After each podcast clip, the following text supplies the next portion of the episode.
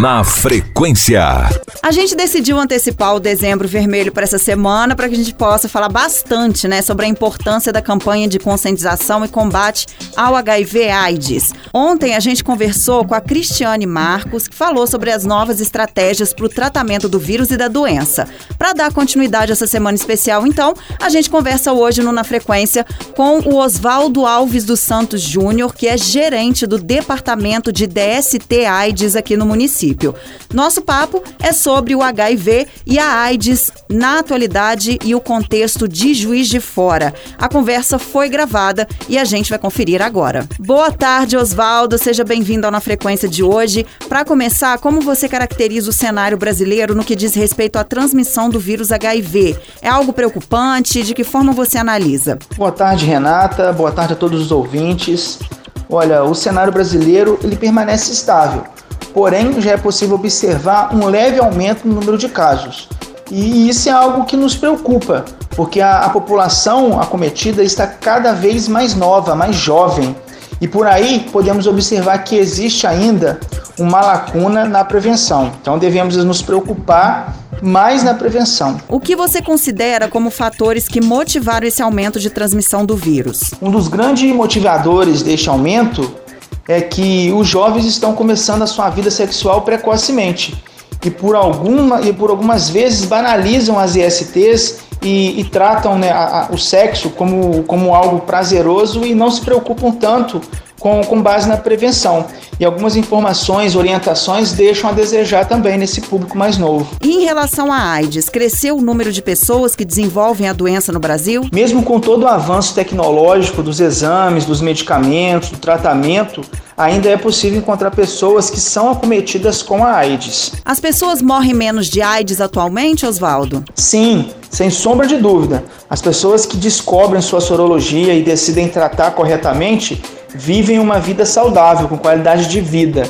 Mas isso é claro, a gente tem que deixar bem claro, frisar isso que a pessoa que identifica, que faz o diagnóstico e decide se tratar, se cuidar, ela não vai adquirir a AIDS, ela vai somente ser portadora do vírus HIV e não vai desenvolver a AIDS. Aqui em Juiz de Fora, como estão os casos de transmissão do HIV e a qualidade de vida das pessoas que vivem com AIDS? Aqui em Juiz de Fora, né, como, como todo o país, seguimos um crescimento considerado estável e a qualidade de vida dessas pessoas elas, ela é mantida de acordo com a sua decisão de tratar ou não.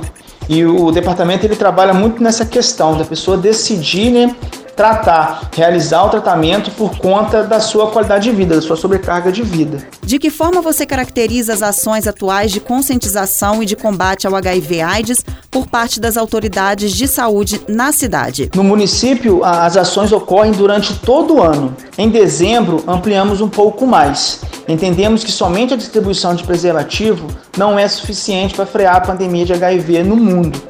Por isso, trabalhamos, trabalhamos levando informações e orientações em empresas, escolas, em qualquer setor que necessite dessas orientações. Ainda existem tabus e principalmente preconceitos em relação a pessoas que vivem com HIV ou AIDS? Sim, infelizmente ainda existe e principalmente existe desinformações e isso leva a uma conduta preconceituosa. A doença continua não tendo cura, Oswaldo, porque houve um caso esse ano de um brasileiro de 35 anos, né, que possivelmente foi o primeiro a mostrar a remissão do HIV a longo prazo depois de fazer um tratamento com remédios, não foi isso? Ainda não podemos afirmar a cura da AIDS.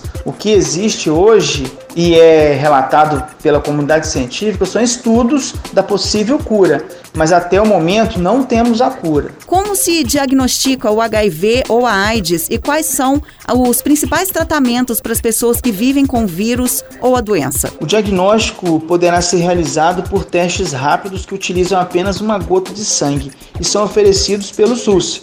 Com relação ao tratamento, são fornecidos antirretrovirais em várias combinações que provocam pouquíssimos efeitos colaterais. Em Juiz de Fora, de que maneira as pessoas podem se informar e fazer o exame para a detecção do HIV? Podem procurar o departamento que fica situado no, no, prédio da Vigilância em Saúde. O endereço é Avenida dos Andradas, número 523.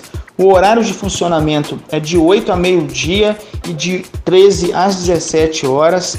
e o contato é o 3690-7505. Para encerrar, Oswaldo, por que é importante ter um mês e um dia mundial dedicados à conscientização e ao combate à AIDS? Esse dia ele é importante pois marca de forma mundial a luta, a conscientização e principalmente tentando confortar as pessoas que vivem e que convivem com o HIV. Oswaldo, a gente agradece demais a sua participação no programa. Muito obrigada por todas as explicações que foram dadas e que são muito importantes para toda a população, né? Um abraço e até a próxima. Renata, eu que agradeço. Muito obrigado pelo momento, pela participação aqui no seu programa. Agradeço todos os ouvintes e me coloco à disposição a esclarecer qualquer tipo de dúvida à população.